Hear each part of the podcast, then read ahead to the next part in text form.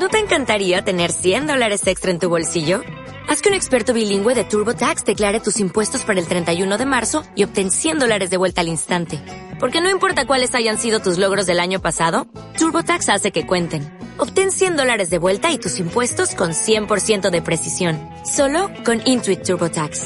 Debes declarar para el 31 de marzo. Crédito solo aplicable al costo de la presentación federal con TurboTax Full Service. Oferta sujeta a cambios o cancelación en cualquier momento.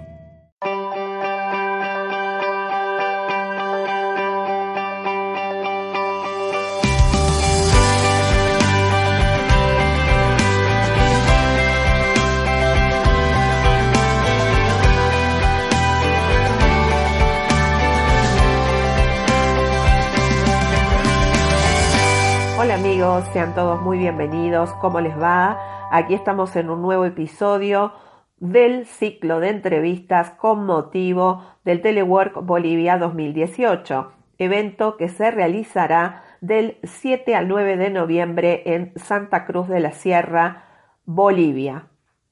Hoy nuestro invitado es Jorge Lluvere, presidente de ITA, capítulo para Latinoamérica y el Caribe entrevista por nuestra estimada Gerlain Segura Jiménez. Amigos del Telework Bolivia 2018, estamos nada más ni nada menos que con Jorge Lluvere, el presidente de la Academia Internacional de Teletrabajo, versión Latinoamérica. Bienvenido Jorge y gracias por aceptar esta entrevista. El gusto es mío, es un honor saludarlas y saludarlos a todos esperando que podamos tener una interesante conversación. Un abrazo fraternal. Siempre va a ser una buena conversación cuando hablamos sobre lo que nos gusta, que es el tema en común, el teletrabajo, Jorge. Bueno, para empezar y romper un poquito el hielo y que los eh, radioescuchas o los que escuchan este podcast puedan hacerse una idea sobre quién es Jorge Juveller, eh, ¿podrías contarnos sobre tu profesión, sobre a lo que te dedicas? Claro, con gusto. Em, bueno, yo tengo una preparación académica en dos disciplinas fundamentales. Por un lado, tengo unas maestrías y unos posgrados en el área de administración, en varias disciplinas de la administración, y también tengo una especialidad en desarrollo organizacional y en aplicaciones tecnológicas en materia de trabajo, en materia laboral. Em, he tenido la oportunidad de compartir en diferentes momentos de mi trayectoria laboral con diferentes expertos, con diferentes personalidades que tienen que ver con todo lo que es el desarrollo organizacional, con todo lo que tiene que ver con la inclusión social social. Jorge, se está cortando. Jorge. Sí, aló. Estoy teniendo dificultades con la conexión, parece. podemos retomar desde la parte en que dices que has tenido la oportunidad de interactuar con interlocutores relacionados con este tema. Podríamos arrancar de nuevo desde ahí, disculpa. Sí, por favor. Qué raro. ¿Me das un chance, por favor, para poner otro equipo aquí a la mano a ver si se mejora? Ah, ok, perfecto. bueno, puede ser que no sea tu, tu conexión sino la mía, pero de todas maneras, pues... Sí, mejor para que... Hola, más tranquilo. Entonces, uno, dos, tres. hemos, a través de los últimos años, tenido una participación muy activa con diferentes expertos, y diferentes organizaciones que se han dedicado a analizar y investigar cómo eh, las tecnologías impactan positivamente el mundo del trabajo.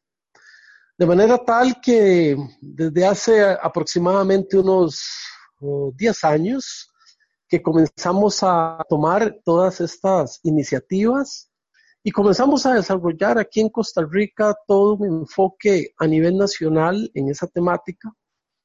Yo tuve la, dicha o la oportunidad de trabajar por más de 40 años en una empresa de telecomunicaciones, eh, la más grande del país. Y a raíz de la experiencia que logramos instaurar en esta organización de aplicar el teletrabajo, el gobierno de la República nos llamó para que le ayudáramos a implementar el teletrabajo en todo el sector público. Desde esa época vengo coordinando a nivel nacional esa experiencia. Ha sido realmente maravillosa. Habrán muchas anécdotas que contar, muchas experiencias bonitas. Hoy tenemos más de 30 instituciones públicas con teletrabajo. Eh, tenemos una cantidad importante de municipios, eh, también de empresas privadas, y estamos evolucionando a esquemas eh, más, mm, digamos, modernos del concepto del trabajo virtual. De manera tal que he tenido la oportunidad con una formación académica muy acorde a estos cambios, también algunos puestos que ocupé en diferentes niveles de la Organización de Telecomunicaciones, llegando a ser director de una parte de la organización muy grande. Y finalmente, como coordinador nacional de teletrabajo, me permitió también acercarme a la OIT con su equipo en Ginebra, en Suiza, y poder conversar con ellos de cómo podemos eh, incorporar el tema del teletrabajo en la agenda de la OIT. Estando en, esa, en ese tránsito, en esas experiencias bonitas, tuve la oportunidad de conocer gente maravillosa como eh, Sonia Boyarov, eh, también al licenciado Álvaro Melo, también a la licenciada Andrea Cuña y a muchos otros eh, compañeros en América Latina que estaban también interesados en promover el teletrabajo. Fue de esa forma como me logré acercar a la ITA en su capítulo para América Latina, que es la ITALAC. Y en los últimos años eh, hemos desarrollado una serie de eventos en América Latina con mucho entusiasmo, con mucho esfuerzo. De hecho, eh, Gerlain, tú has participado de una manera muy linda, muy positiva. Eh, compañeros en Perú, en Ecuador. Y bueno, en términos generales, eh, la experiencia que empezó aquí en Costa Rica de una manera muy puntual eh, se fue extendiendo y enriqueciendo con experiencias de Colombia, de Argentina, de Brasil, Ecuador. También tuvimos la oportunidad de participar con algunos actores en Europa y hace poco en Asia, que estuvimos con algunos colegas allá en Tokio, eh, viendo las nuevas formas del trabajo. Y bueno, el producto de esta constante aprendizaje, porque en realidad esto es un proceso continuo de aprender y, cada vez que uno conversa con colegas o con personas aprende más, fue que hace unos meses eh, tuve el honor de recibir la oferta de la proposición de ayudarle a la Italac como presidente. De manera tal que en estos años que han transcurrido ha sido de, de un aprendizaje continuo, ha sido de mucho esfuerzo, naturalmente, pero también de muchas satisfacciones. Hoy vemos una América Latina con una mirada optimista en el tema de las tecnologías digitales. Estamos mirando una serie de oportunidades para diferentes grupos sociales. Estamos mirando cómo las mujeres jefes de hogar eh, en los diferentes territorios y lugares donde se encuentran se pueden incorporar al mercado laboral. Ahí estamos haciendo un análisis con ONU Mujeres para tratar de poder unir esfuerzos. Pero también estamos mirando las personas con discapacidad, las personas que tienen altos índices de desempleo. Hace poco estaba mirando unas estadísticas del Banco Mundial, indican que en América Latina las personas con discapacidad tienen un nivel de desempleo cercano al 70%. Esas son cifras pues, realmente dejadoras. Sí. Porque eh, es una población muchas veces muy bien calificada, que ha logrado acceder a la educación y que requiere de muchísimo apoyo eh, de su entorno familiar. Es, un asunto que, que me sorprende bastante, no tenía idea. Sí, en, realidad son, son cifras que, impactan, eh, porque también hay, hay, hay, que ver esto con algún cuidado. No solo es la persona desempleada, sino que también generalmente una persona con discapacidad tiene alguien que lo cuida o que está con él. Exacto, Entonces, el cuidador. Sí, el cuidador, claro. E, esa persona también se ve limitada a ingresar al mercado laboral. Y algo muy, muy preocupante que también estaba mirando en esas estadísticas es que, y, no solo con las personas con discapacidad, es también los jóvenes que no tienen empleo, ni, ni estudian, ni, eh, ni trabajan. Incluso para los adultos que ya no encuentran trabajo también. Es una cifra que me llamó la atención o un dato que en, en, lo estamos analizando con, con especial atención.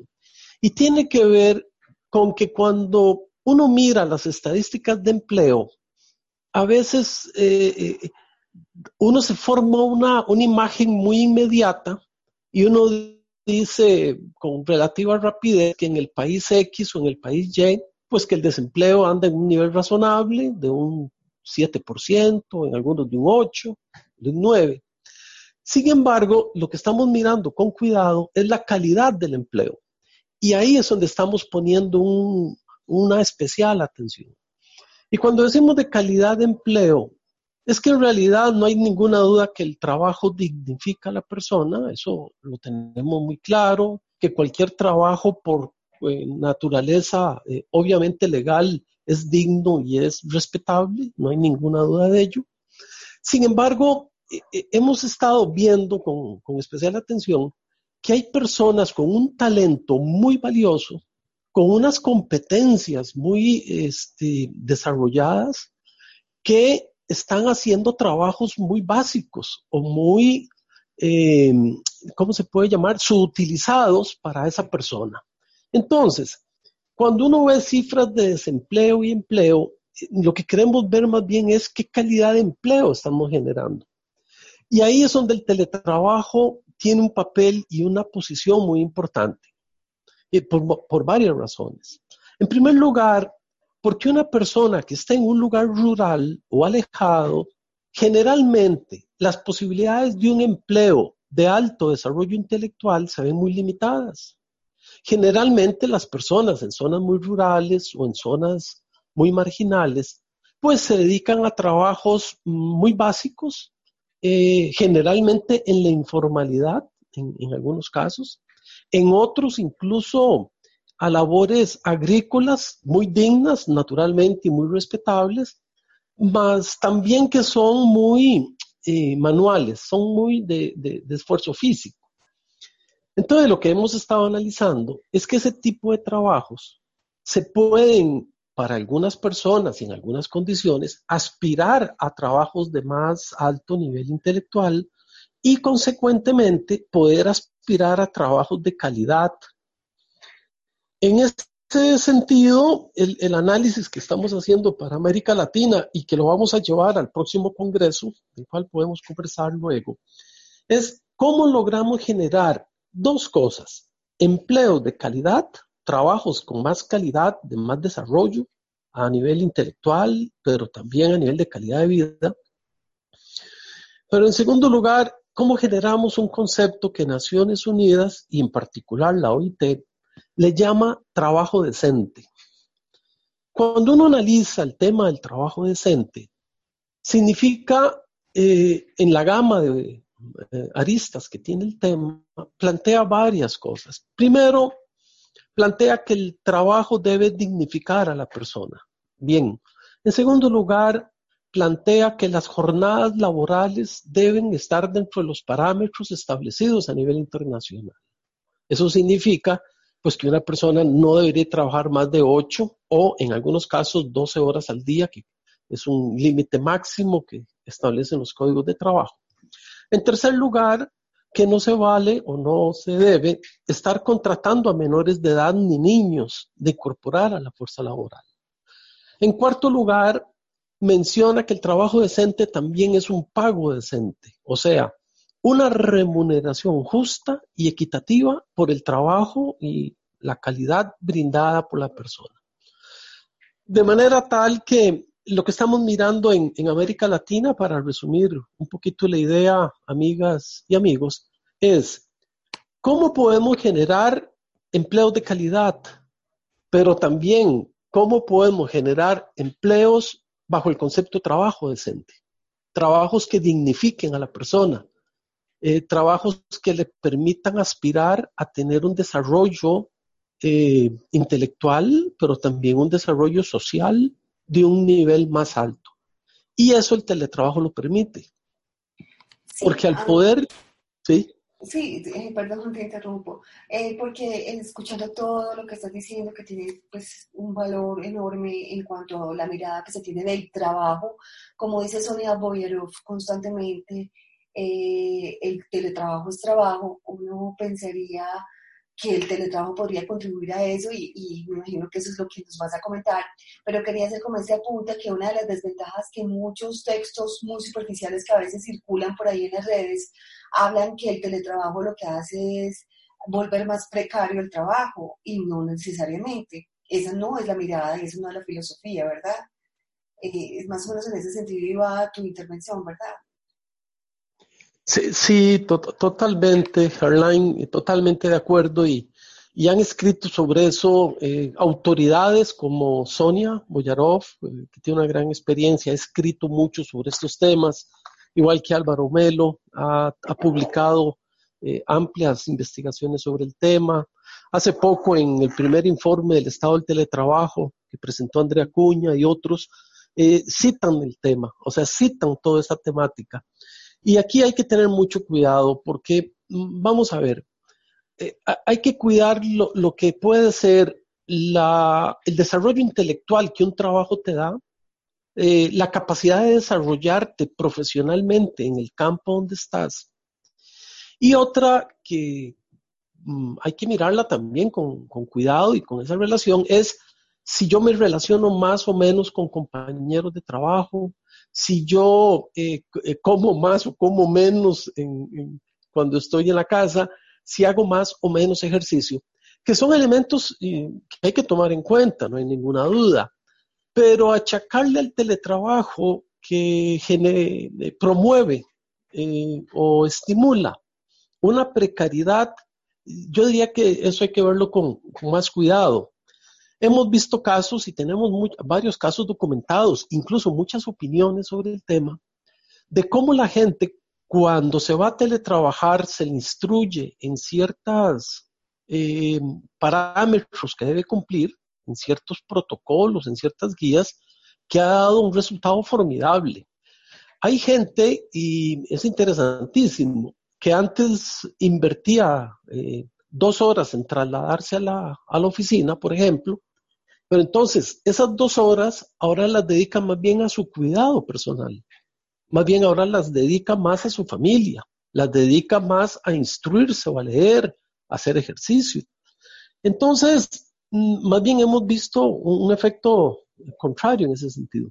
Hemos visto que un teletrabajador bien orientado, bien dirigido y naturalmente pues eh, con la voluntad de él de mejorar, porque mucho depende también del perfil de la persona, y en eso podemos eh, compartir ideas, es que una persona con el perfil adecuado y bien ah, orientada mejora su calidad de vida, pero de forma radical, ¿no? Es, es impresionante la forma en que emocionalmente se desarrolla, en que puede estar preparado para eh, analizar, investigar, para trabajar y, en eso hay varias investigaciones.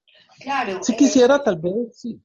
Y de eso, perdón, es lo que hablan cuando se habla de salario emocional, que es algo que, el, que formalizó el término de teletrabajo, Jack Niles, dice que no es tanto un salario emocional, sino una modalidad que facilita la vida de las personas, pero que se resiste a llamarlo salario emocional.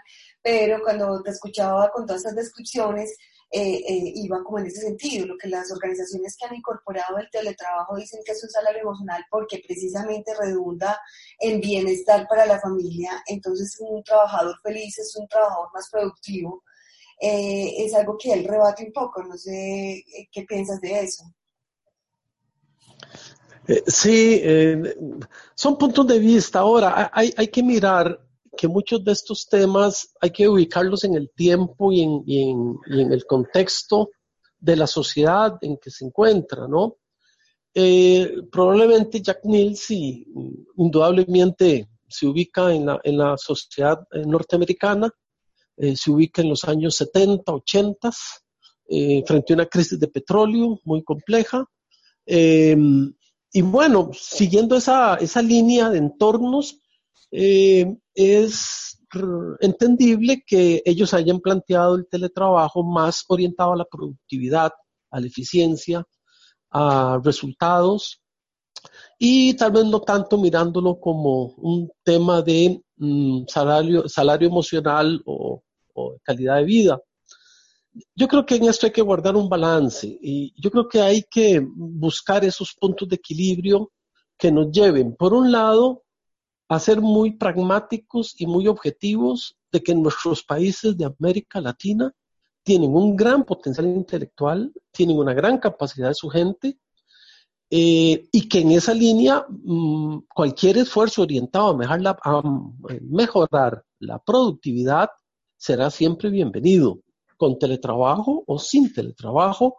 El tema de ser más productivos, de mayor eficiencia, de tener trabajos inteligentes que llaman, o hacer un trabajo inteligente, mejora la productividad. Pero paralelo a ello hay que mirar también ese salario emocional, porque también es cierto que a un patrono o a un empresario, a una organización, le interesa eh, tener funcionarios eh, emocionalmente contentos, emocionalmente satisfechos, emocionalmente satisfechos y con ganas de hacer, eh, vaya, sus tareas o sus encomiendas de la mejor forma y más productiva. El teletrabajo se ha también demostrado que genera en la persona un sentimiento de pertenencia hacia la organización. Ah, cuando un, cuando un jefe le autoriza a un subalterno poder ir a teletrabajar, en realidad lo que le está dando es un voto de confianza. Le está diciéndole, mira, yo creo en ti, estés donde estés, sé que vas a hacer tu trabajo eh, de la mejor forma. Bueno. Eso me eh, gusta eh, cuando dices yo creo en ti, hashtag yo creo en ti, yo creo en el teletrabajo a uno, ¿verdad? Porque es cierto, yo creo en ti, qué bonito eso. Yo te lo había escuchado en otras oportunidades cuando hablabas de la importancia de la confianza, pero es eso, yo creo en ti, yo creo que vas a cumplir con lo que te comprometiste porque estás en un buen ambiente, ¿no? Sí, sí, y, y es fundamental y las sociedades van cambiando, los entornos van cambiando, las relaciones interpersonales van cambiando, la forma de hacer lectura del mundo va cambiando, el encontrar organizaciones más felices, el encontrar comunidades más felices, el encontrar países más felices, no es ni más ni menos que son comunidades y países donde priva la transparencia, priva la motivación, priva la confianza también.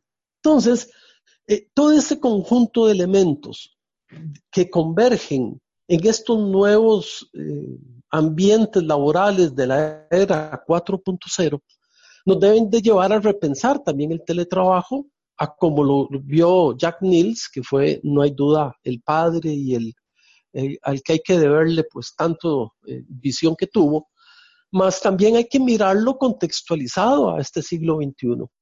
Y el tema del trabajo y el tema del teletrabajo en particular es un tema de confianza. Es un tema de que eh, se sabe y se da por ah, la premisa que la persona va a seguir trabajando, va a seguir siendo productiva, va a seguir siendo creativa, va a seguir en comunicación constante con quien tiene que estarlo y simple y llanamente es que no está físicamente ahí. Esa es la única diferencia pero por los medios virtuales o por los medios de comunicación, esa persona está con ubicuidad en cualquier lugar que se encuentre. De manera tal que efectivamente, este, Gerlain, amigas y amigos, eh, la forma en que estamos en la ITALAG contextualizando y en la ITA en particular, cómo poder eh, redimensionar el concepto del teletrabajo en una sociedad que se redimensionó en, todo sentido. Hoy en día tenemos nuevos conceptos de ciudades, en el hermano país de Colombia es un buen ejemplo. Eh, la hermosa ciudad de Medellín es un ejemplo para el mundo entero, ¿no? Las grandes transformaciones que hicieron de mil aspectos que han hecho una ciudad más feliz, una ciudad más inclusiva, más participativa, una ciudad inteligente que llaman eh, por ahí algunos. Entonces, el teletrabajo también hay que irlo recontextualizando continuamente, hay que irlo refrescando y hay que irlo vinculando a las nuevas orientaciones de la sociedad eh, en, su conjunto. En ese sentido, nos parece que el, trabajo que se ha hecho ha sido valiosísimo, ha sido, digamos, altamente eh, productivo y, con experiencias bellísimas, mas también eh, vemos que hay mucho por hacer, hay, hay grandes retos por delante. Ahorita estamos eh, buscando cómo encontramos que el teletrabajo en realidad forma parte de las nuevas formas del trabajo del siglo XXI. Y ese binomio del teletrabajo y las nuevas formas del trabajo, apoyadas en tecnologías digitales, en realidad tienen que responder a algo más amplio que se puede llamar los objetivos de desarrollo sostenible. Los 17 objetivos que Naciones Unidas planteó en la Agenda 2030 y es en esa línea donde ahora estamos, mm, digamos, direccionando mucho el esfuerzo de cómo podemos generar valor agregado a las comunidades desde la ITA y la ITALAC, generando investigación, generando debates, foros, encuentros, generando conversatorios como este, en fin, ¿Cómo podemos eh, responder y contextualizarnos en esta era 4.0 donde el teletrabajo y otras formas del trabajo deben de ayudarle a la humanidad como los objetivos de desarrollo sostenible que tienen que ver con el tema de inclusión social, claro que sí. También tiene que ver con el tema de género, también tiene que ver con el tema de reducción de la pobreza, porque podemos generar empleos de, vía teletrabajo en lugares marginales y pobres. Podemos promover el emprendedurismo. Podemos eh, promover las pymes y las MIPYMES.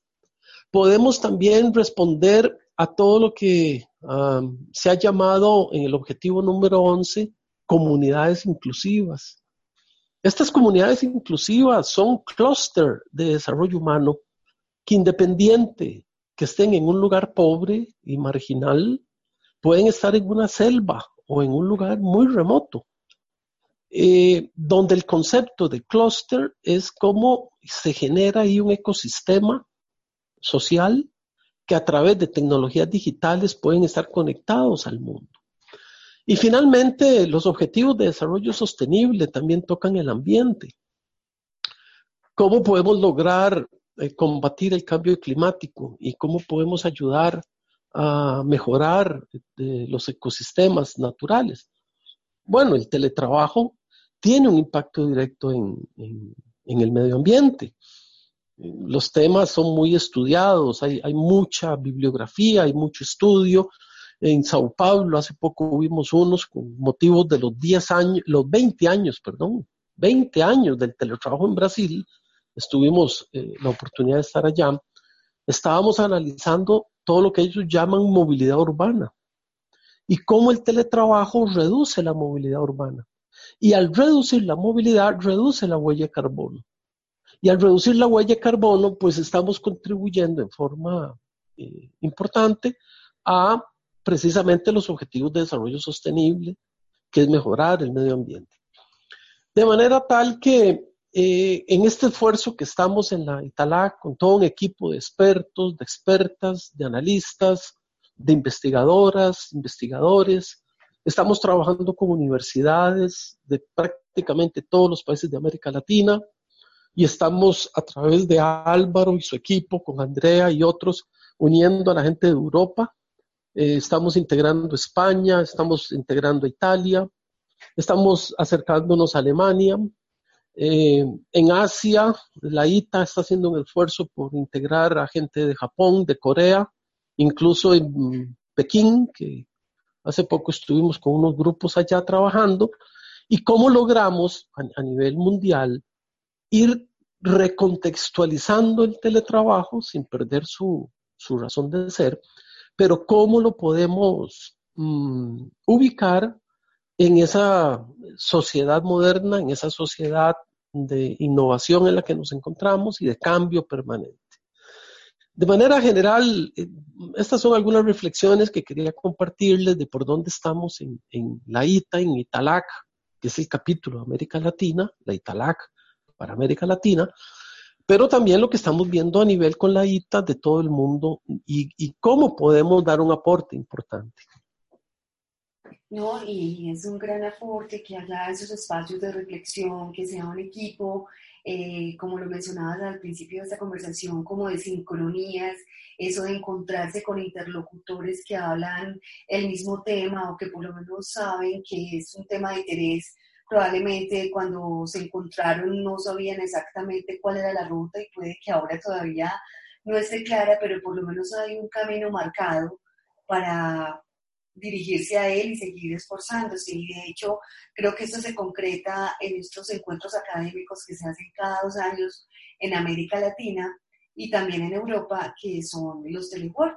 Entonces, es como una invitación, Jorge, para que le digas a las personas que van a poder eh, asistir al Telework Bolivia 2018, ¿qué van a encontrar allí? Ah, muy bien, Harline, excelente, qué, buena oportunidad y naturalmente eh, será un gusto que nos puedan acompañar del 7 al 9 de noviembre en Santa Cruz de la Sierra, en Bolivia, en, la Universidad eh, Privada de Santa Cruz de la Sierra, la UPSA, que muy gentilmente mm, nos brindó su apoyo para hacer la sede de este 23 Congreso. Y debemos de tener presente que la ITA viene haciendo congresos eh, en todo el mundo, ya va por el número 23, ha tenido congresos en Inglaterra, en Perú, ah, en Colombia, en Italia, en Alemania, en, Grecia, en Portugal, en Costa Rica también tuvo su congreso, en Argentina, en fin, eh, ha sido toda una trayectoria de congresos eh, que buscan eh, generar conocimiento y también compartirlo. en esta oportunidad que vamos a estar en Santa Cruz de la Sierra, en la Universidad UPSA, del 7 al 9, nos hemos fijado como objetivo general, digamos, generar propuestas innovadoras de cómo el teletrabajo eh, apoya e impulsa los objetivos de desarrollo sostenible. Eso, digamos, como un gran objetivo macro mm, de que nos hemos propuesto para este Congreso. De una manera más específica, estamos evaluando, haciendo un análisis de cómo el teletrabajo contribuye a la inclusión al mercado laboral y al desarrollo territorial. En, este primer objetivo específico queremos poner atención a algo que mencioné hace unos, unos minutos, y es cómo ah, ayudamos a favorecer a grupos vulnerables a que ingresen al mercado laboral. Y cuando hablamos de grupos vulnerables, estamos hablando de muchos grupos de muy diferente naturaleza, pero que tienen algo en común, y es que el trabajo o el ingreso al mercado laboral se les dificulta. Sí, claro que estamos hablando de personas con discapacidad, pero también estamos hablando de jóvenes que no estudian ni trabajan. También estamos hablando de adultos que ya no encuentran trabajo. También estamos hablando de mujeres jefes de hogar. Pero también estamos hablando de personas que aún teniendo trabajo, no es el mejor trabajo que pueden aspirar. En, ese objetivo específico uno nos hemos centrado en ese, en ese tema. También hemos querido hacer desarrollo territorial en los territorios más lejanos y vulnerables, en territorios lejanos donde no hay buenas carreteras, donde no hay buenos vías de comunicación y acceso. En esos lugares remotos queremos llegar con Wi-Fi y cómo ahí se puede generar trabajo. El segundo objetivo que nos hemos fijado es cómo podemos, mm, digamos, centrarnos en lo que mencioné antes de cómo podemos generar trabajo virtual, pero se llama también trabajo decente. Queremos que siempre que hay teletrabajo va inmerso el tema de trabajo decente, que era precisamente lo que mencionábamos hace unos minutos. Buen salario, buen horario de trabajo, sin distingo de ningún tipo de exclusión, etcétera, etcétera. En tercer lugar, uno de los objetivos en los cuales vamos a hablar y a tener, digamos, mucha eh, interacción es cómo podemos visualizar para nuestra América Latina las nuevas prácticas eh, eh, laborales que hay que fortalecer. Con esto queremos decir, ¿hay una transformación del trabajo en América Latina? Sí, y en el mundo no hay ninguna duda. El tema es cómo nosotros, en este encuentro que vamos a tener en Santa Cruz de la Sierra, generamos una serie de reflexiones, pero también de orientaciones para que los diferentes actores de la sociedad, como son los ministerios de trabajo, como son eh, los intermediadores laborales, como son los empresarios, encuentren que en el teletrabajo pueden haber opciones interesantes y importantes para su gestión. También vamos a hablar eh, con mucha eh, interés y ya hay varias personas que están escribiendo sobre el, sobre el tema, es cómo vamos a insertar las nuevas formas del trabajo en las ciudades inteligentes. Y con esto lo que queremos mm, resaltar y fortalecer la idea es que si estamos hablando de ciudad inteligente, tenemos que hablar de trabajos inteligentes. Eh, como que es un binomio que va, que va junto. Y el teletrabajo es una forma inteligente de trabajar también. Por eso vamos a tener un buen foro, vamos a tener un buen espacio. En ese sentido tendremos también varios ejes temáticos. El primero de ellos trata del trabajo decente y el futuro del trabajo. En ese nos vamos a focalizar. Vamos también a tener un eje temático con catedráticos de universidades que nos van a conversar y, vamos a analizar cuáles son los nuevos paradigmas de la educación frente a los nuevos ecosistemas digitales que se están eh, surgiendo en nuestra América Latina. Eh, esto es algo muy importante porque nos va a llevar a reflexionar en las currículas de cómo son los nuevos profesionales que deberían de salir al mercado laboral o, incluso los que no son profesionales, digamos, universitarios, porque pueden haber profesionales técnicos eh, también. Entonces, el tema es el rol de la educación en este nuevo concierto de trabajo virtual. Luego vamos a hablar naturalmente de cómo hacemos ciudades sostenibles y cómo el teletrabajo ayuda a ciudades sostenibles. Eso quiere decir que son sostenibles porque se genera trabajo en ese lugar o en la localidad pero también porque se ayuda con el medio ambiente a, pues, a mitigar el, impacto que tiene la, la movilidad urbana.